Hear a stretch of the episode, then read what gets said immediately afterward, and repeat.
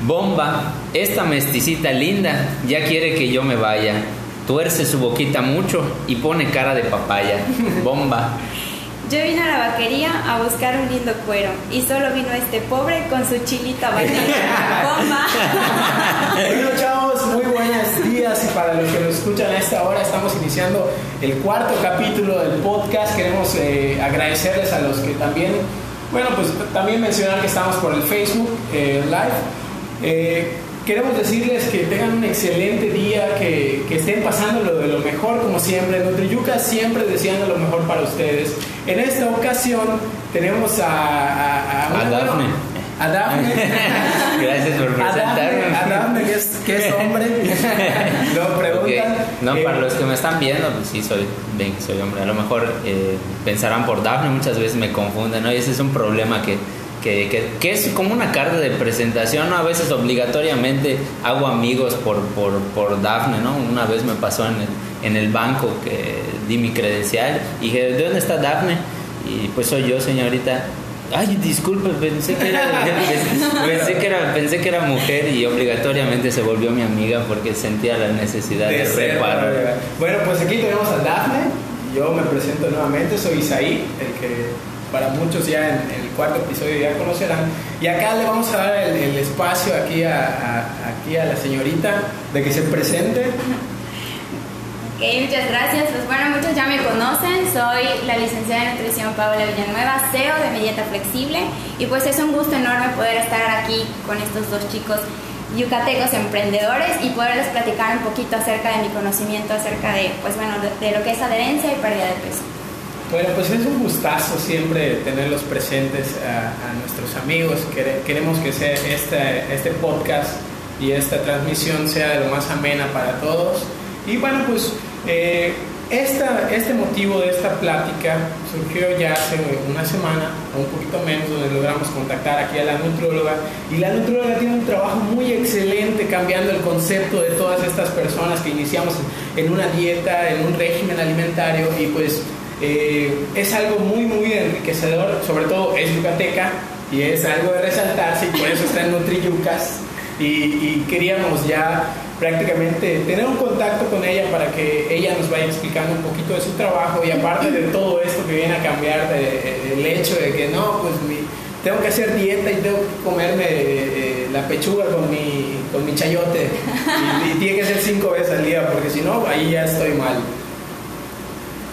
Eh, pues eso es prácticamente lo que queríamos, eh, uno de los mitos que queríamos eh, desmentir, ¿no? Acerca de, si es tan necesario cambiar a veces nuestros alimentos que, que- que nos gustan, cambiarlos de la noche a la mañana, ¿no? Por, por los alimentos que nos pone el nutrólogo en el, en el, en el régimen de alimentación, ¿no?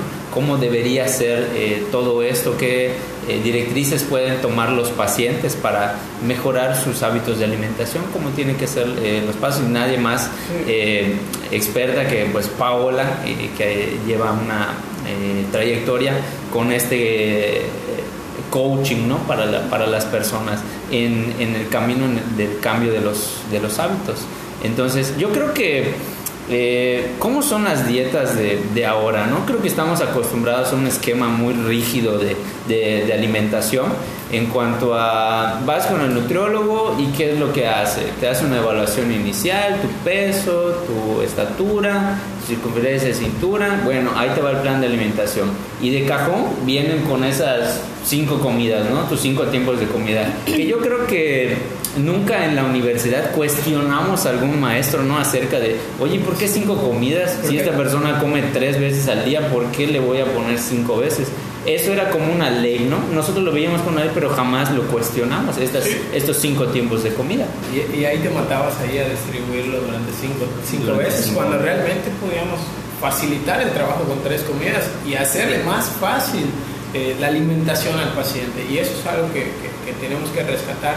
Eh, muchas veces el concepto de régimen alimentario, de dieta, como se conoce, eh, está tan apegado a los patrones que hemos aprendido durante años en la universidad que nos, que nos enseñan de que no, cinco tiempos de comida, ¿por qué? Porque el metabolismo siempre va a estar activo, cuando realmente el metabolismo pues siempre está activo. Entonces es, es un concepto que hay que empezar a cambiar, eh, que hay que cambiar ese chip sobre todo. ¿Qué pasaba cuando nosotros hacíamos una dieta para los pacientes de cinco tiempos de comida, hasta, cierto, hasta cierto tipo monótona? que dice es que tenemos que casarnos con un alimento para que pues puede llegar a tener un, cierto de apego y que después no, no lo deje tan fácil. Y realmente eso surgía, pero era todo lo contrario. ¿Qué pasaba cuando, cuando la persona veía un alimento que no estaba en el régimen y dice, ah, pues me doy a la oportunidad de comerme una galleta? Y esa galleta se convertía en un empaque de galletas. Y decías, bueno, pues ese empaque de galletas ya me arruinó, así que le meto a todo. Y ya, ya se fue toda la basura. Entonces, este es uno de los trabajos importantes que tiene eh, eh, Paola. Paola ha, trabajado con estos, con estos conceptos ya alrededor de un tiempo. Y quiero que nos, que nos diga un poquito de su trabajo, de lo que ella viene haciendo, para que ustedes en el Facebook, para que ustedes en el, en el podcast puedan entender de qué estamos hablando.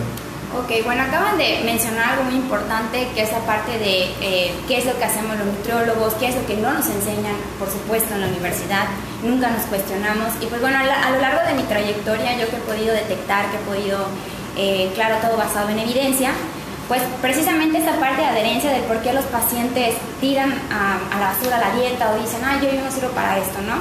Y es justamente eso de la evaluación inicial en donde nosotros como nutriólogos, pues bueno, debemos de ver cuántas comidas realmente hace el paciente, ¿no? Si el paciente está acostumbrado a hacer tres, pues bueno, trabajamos con tres comidas porque ya de cajón meterle cinco, pues bueno, ya va a ser para él algo que va a ser un factor estresante y un factor que a largo plazo puede influir que esta persona se adhiera o no al plan. Y eso es el, el, el número uno, revisar qué es lo que el paciente eh, normalmente hace en su dieta habitual, ¿no? Cuánto el número de comidas y pues bueno, ya sabemos que no es necesario estar haciendo esas cinco comidas y aquí ya nos mencionaron que no es necesario el hacer cinco comidas y que el metabolismo no se va a acelerar.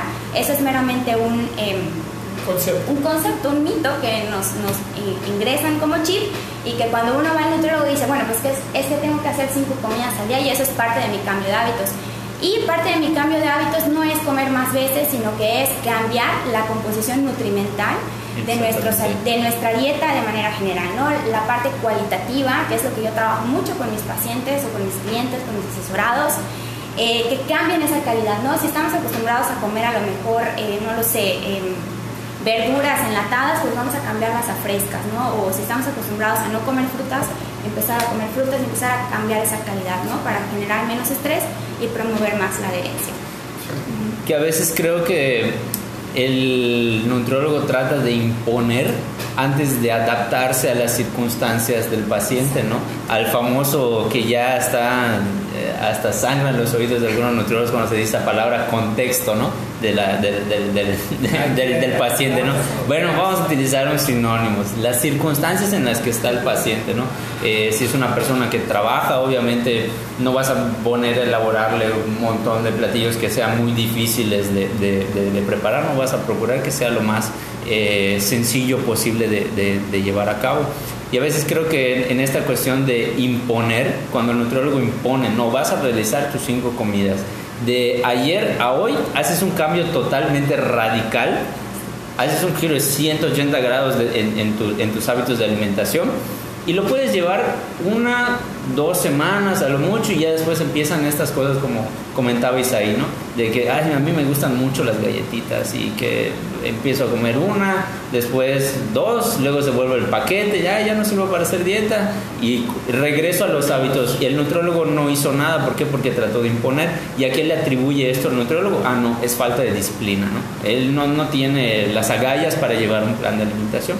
Cuando no se pueden mejorar esos aspectos a través de pequeños cambios que se pueden ir introduciendo poco a poco, que eh, le va a permitir al paciente mantenerlo eh, a, largo, a, largo plazo. ¿no?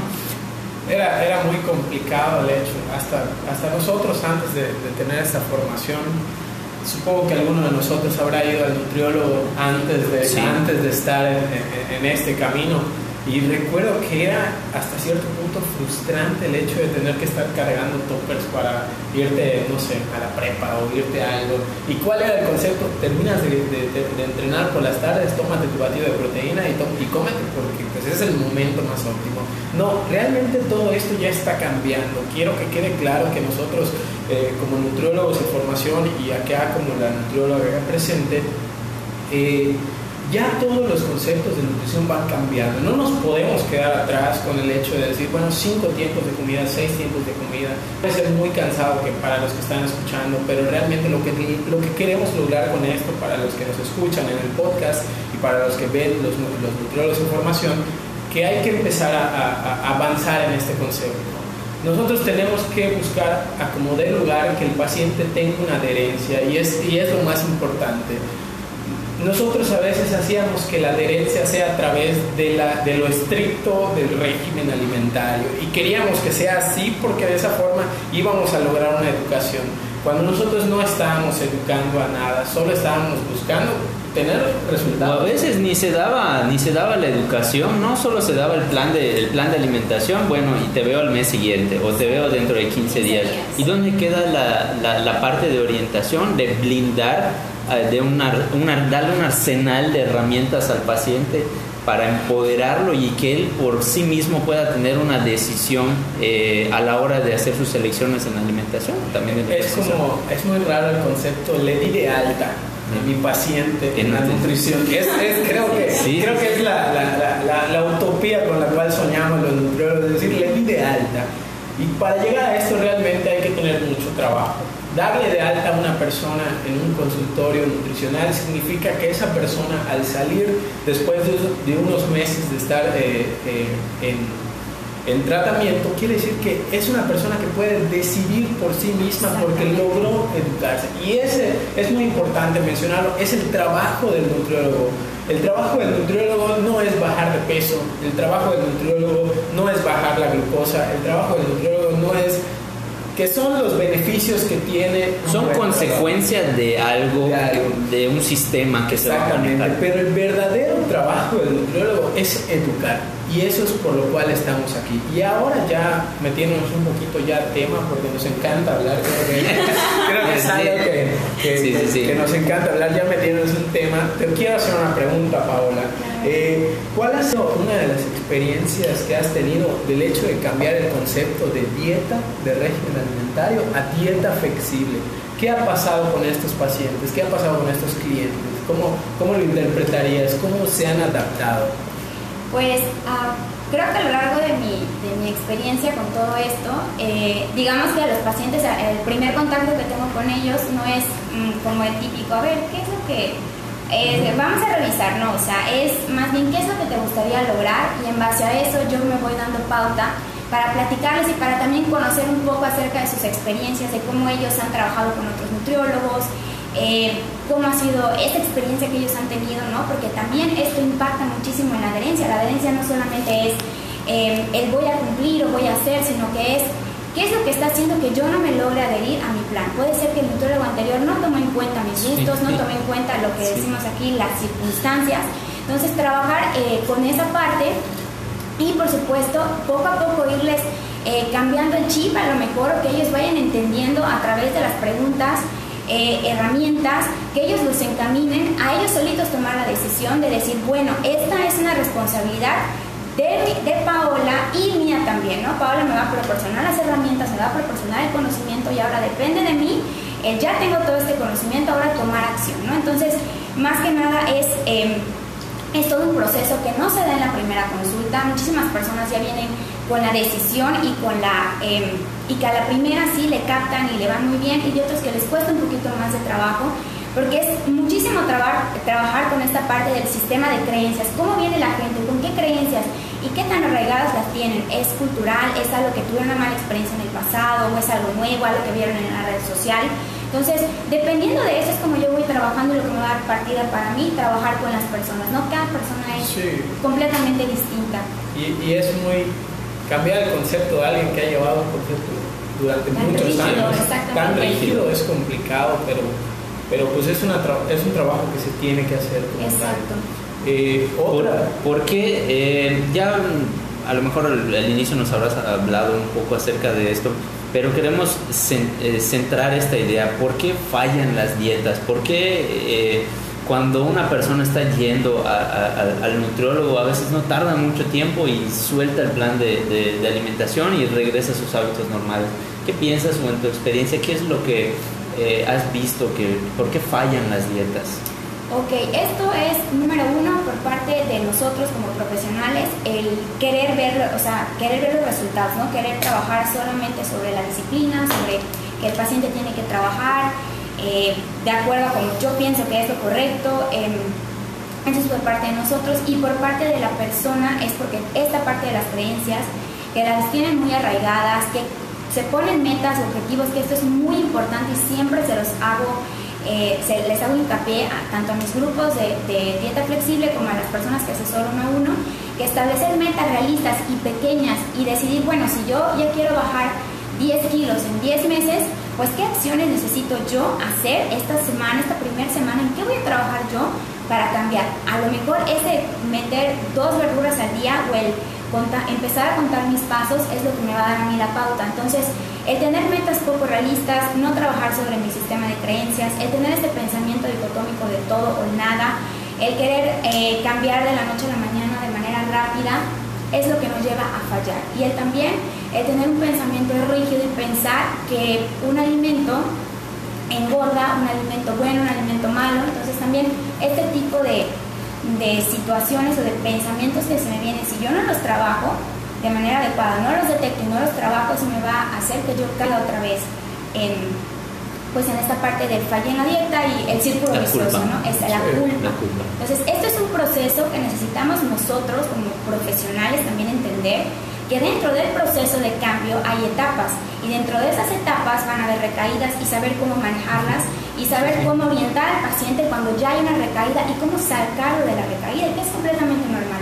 Pero si nosotros no sabemos identificar esas etapas, en qué etapa de cambio está mi paciente, muy difícilmente también nosotros vayamos a, a lograr A que- el- el- darle el- alta ¿no? al. Entonces ahí ¿Cuál es, eh, por ejemplo, eh, la dieta flexible? No vamos a entrar al tema de, dieta flexible, que está malentendido por cierto, por algunas personas, ¿no? Por muchos en Instagram veía a muchas personas que pues eran influencers de, de esas redes sociales que utilizaban eh, dieta flexible pero era solo que encaje en tus macros, ¿no? que deje eh, tus, eh, tus alimentos, la cantidad adecuada de proteína, la cantidad de- adecuada de hidratos de carbono y de grasas. ¿no?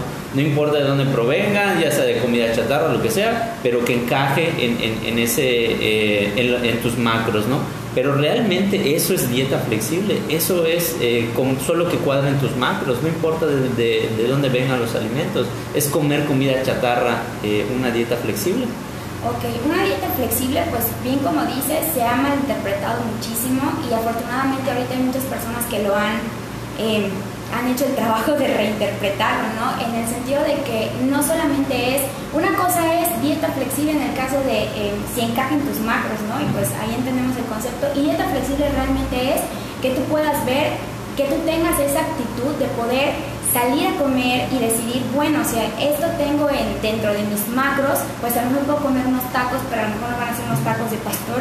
Voy a elegir a lo mejor unos tacos de bistec, voy a incluir nopales. También es incluir la parte que falta muchísimo, que es los micros, ¿no? Que muchas veces dicen, ay, pues estoy, tengo tanto presupuesto calórico, tanto, este, tantas calorías libres, entonces, ah, pues me voy a comer una dona y me cuadra un frappé y me cuadra una hamburguesa, entonces, y me comí por ahí, con un batido verde, ¿no? Entonces tampoco se trata de eso. Sí, sí.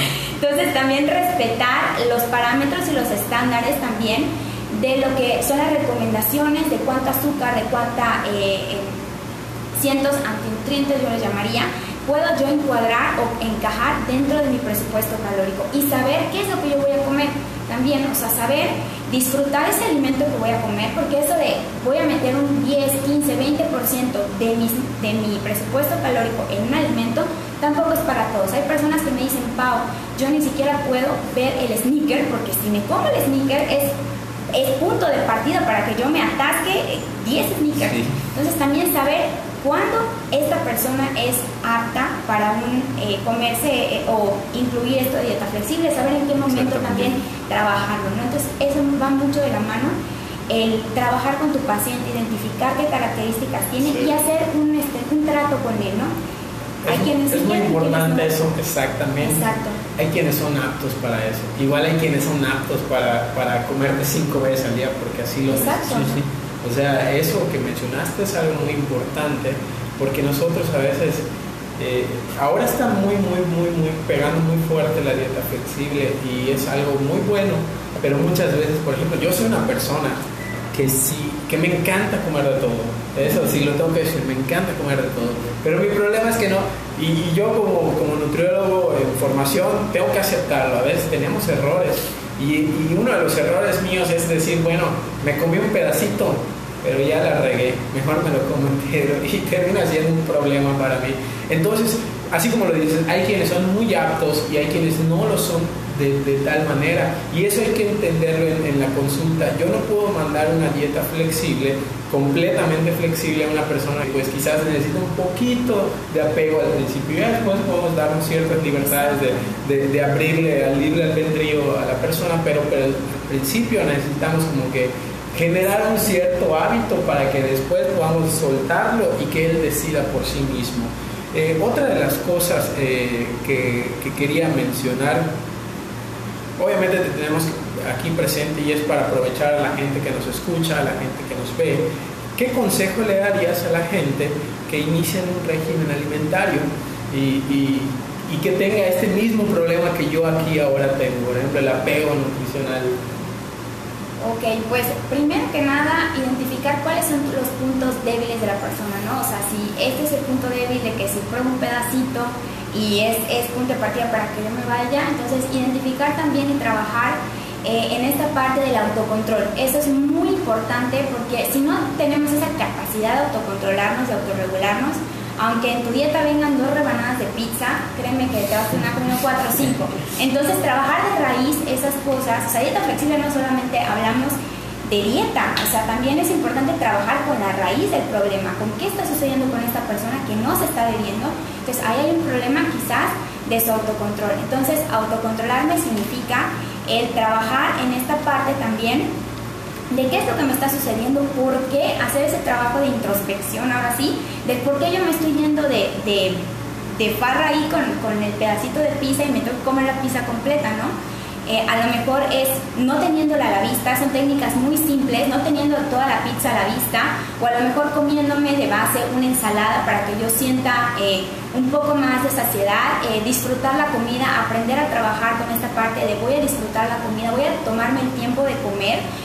Van a decir que parece muy, este, como muy a cliché todo esto, pero es son eh, técnicas o estrategias que a muchas personas les ha funcionado, ¿no? El ser consciente de lo que yo voy a hacer, porque muchas veces me dicen, Pau, es que yo ni siquiera pienso cuando estoy comiendo esa pizza, me la como y ni siquiera disfruté, fue así como que me la comí tan rápido que no la disfruté. Entonces, trabajar con esa parte de disfrutar, de ser consciente, de visualizarme, de que voy a un restaurante, voy a comer pizza, pero me voy a medir y voy a comerme esos dos pedazos, pero antes me voy a comer una ensalada, voy a tener mi agua, y ser consciente del momento también te va a ayudar a autocontrolarte a que no te comas la tercera, la cuarta o la quinta rebanada de pizza. Es un trabajo a largo plazo y que es necesario hacerlo. Que eso creo que es lo que no visualizamos al momento de la consulta, ¿no? Que las dietas sí van a funcionar, pero a un corto plazo. Ahora lo que hay que hacer es eh, buscar estrategias, un sistema que le permita al paciente ahora mantener esos hábitos que va a ir creando de aquí en adelante, ¿no? Algo que considero muy importante que también nos comentaste es esos, digamos que microcambios que se va haciendo, tan sencillos como por ejemplo a la hora de que yo vaya al súper, bueno, me hago una lista de lo que voy a comprar, ¿no? Para que, porque luego veo y mi mamá lo hace mucho, ¿no? Mamá, si me está escuchando, perdón por estar de, por estarte delatando. Pero normalmente veo que mi mamá, cuando ella va sola al súper, que trae este, galletas, que trae este, jugos para mis sobrinos, esto, lo otro, y se desvía mucho de lo que originalmente quería comprar, o sea, la despensa básica para la casa, ¿no? Entonces, tener una lista antes de ir al súper, tener una lista, eh, no sé qué opinas también de ir ya comido, ¿no? Al súper para, para evitar el, estar, pasas por el pasillo de, de las galletas Oreo, de, de donde están todos estos tipos de, o por la panadería, pasas y, eh, y te atascas de, compras todo lo que no deberías de comprar. Entonces, tener una lista previa de las, de las cosas más importantes que voy a comprar en, en el súper, ¿no? Y en mi alacena que no tenga, ah, si estoy iniciando en un régimen de alimentación, que no haya algo que me acerque a, desatar mi plan, ¿no?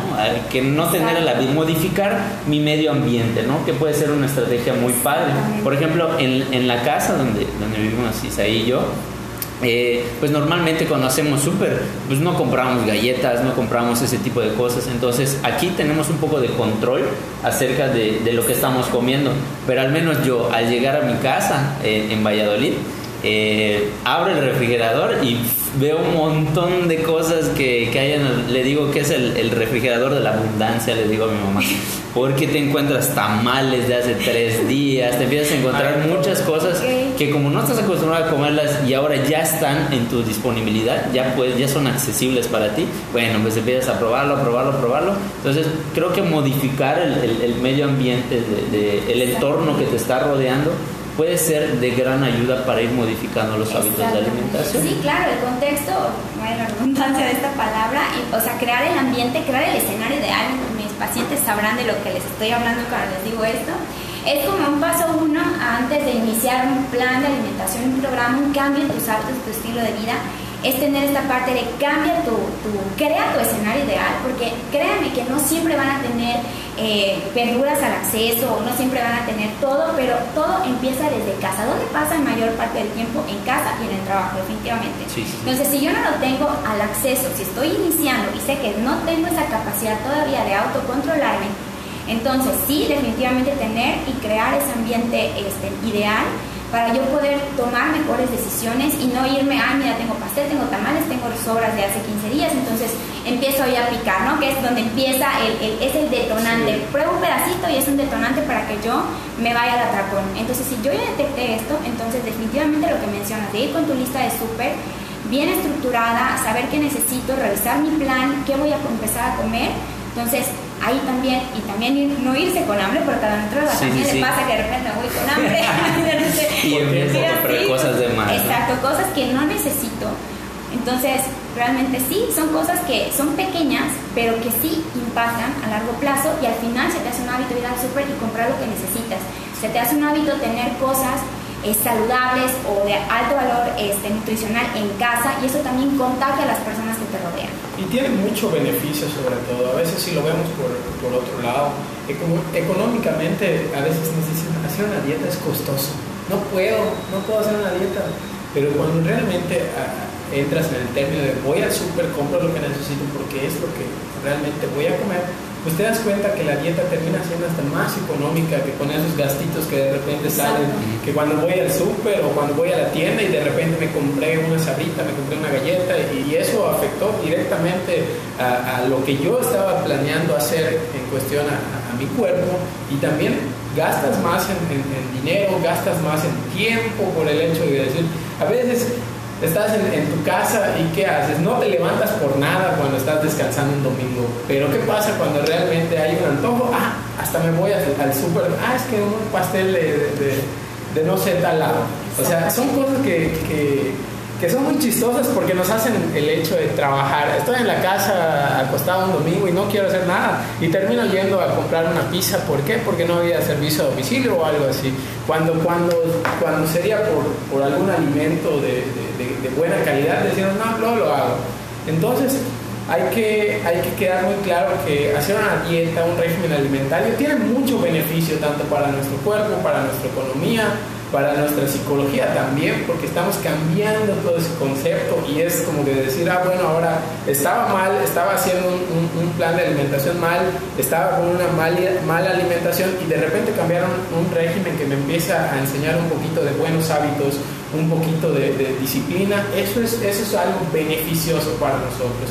Y es algo con lo cual eh, queríamos llegar, es muy importante sobre todo a ti agradecerte que, que, pudimos tenerte presente, que eres de las, de las más apropiadas para hablar de este tema y, nos da mucha alegría que nos, nos hayas permitido la oportunidad. Eh, ¿Algo más que agregar a este segmento? Eh, no, yo creo que ese, todas esas eh, preguntas que le acabamos de hacer ahora era el punto al que queríamos llegar, ¿no? Cómo mejorar la adherencia al plan de alimentación, que no debe de ser algo muy rígido, ¿no? Tanto nutriólogos como pacientes eh, debemos empezar a cambiar ese, ese concepto, ¿no? De un esquema rígido de alimentación que no necesariamente esas cinco veces al día tenemos que, que, comer, que hay que adaptarlo a, a, las circunstancias que, que pueda presentar eh, determinado eh, paciente. Pero se me hacen muy buenas estrategias las que acaba de dar Paola. Hay algunas que pues voy a empezar a poner en práctica conmigo primeramente. Y, sobre todo, fuera de que fue un podcast para ustedes, yo estoy aprendiendo bastante. Sí, la verdad sí, la verdad sí. Bueno, pues ya cambiando un poquito de tema y metiéndonos a algo más fresh, más fresco, más algo relax. Algo relax. Bueno, vamos a esta dinámica rapidita.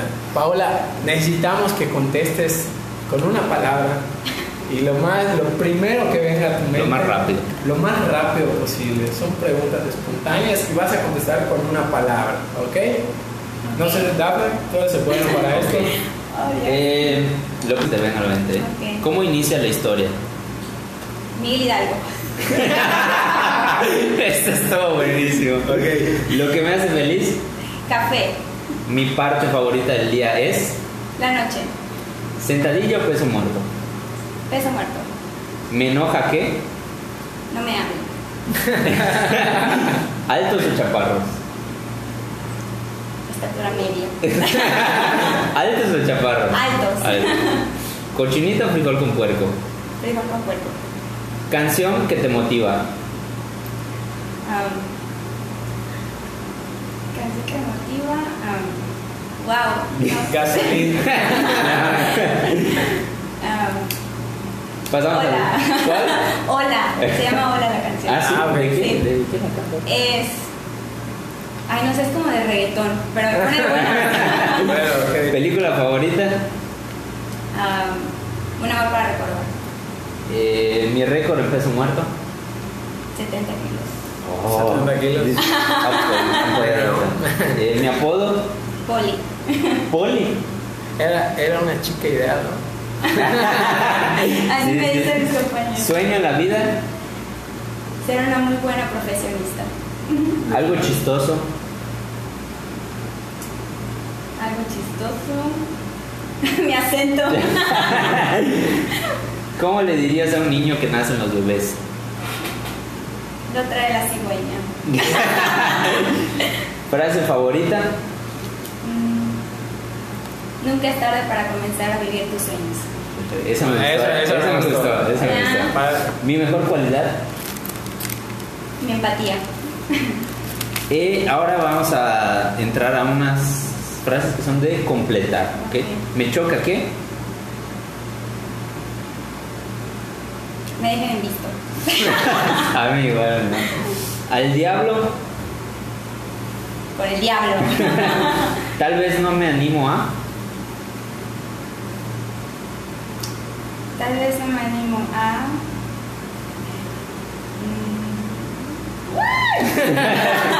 Mm. Se corta. Bueno, la otra. Amo.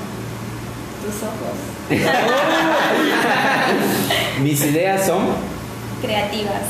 Mi palabra menos favorita. Chale.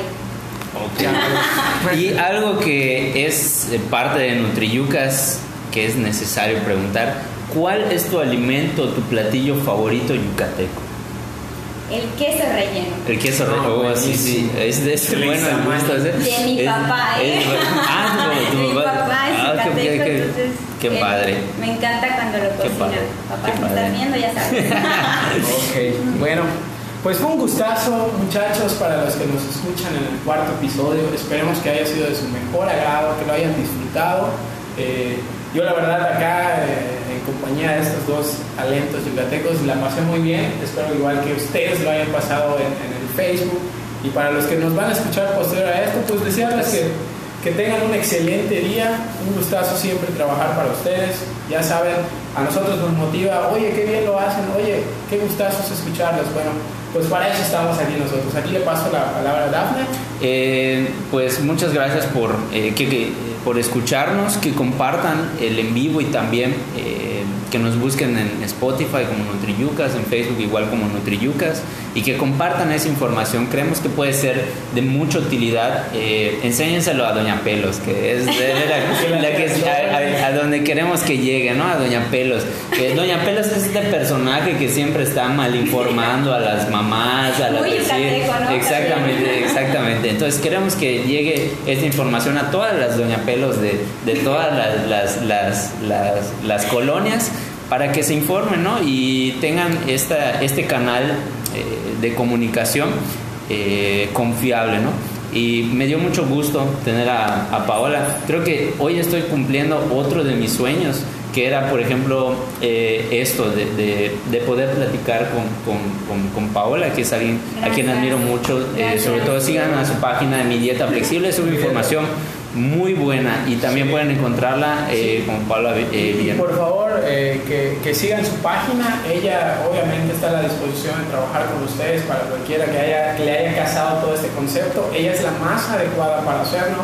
Eh, sus redes sociales, mi dieta tus, flexible. Tus, ¿sí? tus redes sociales, Mi dieta flexible, así me pueden encontrar en Facebook e Instagram, es lo que más manejo. Por ahí pueden ver infografías con muchísima información para ustedes y muy digeribles y pues también ahí pueden encontrar toda la información para contactarme, una consulta online o presencial también y con muchísimo gusto y mucho cariño para ustedes.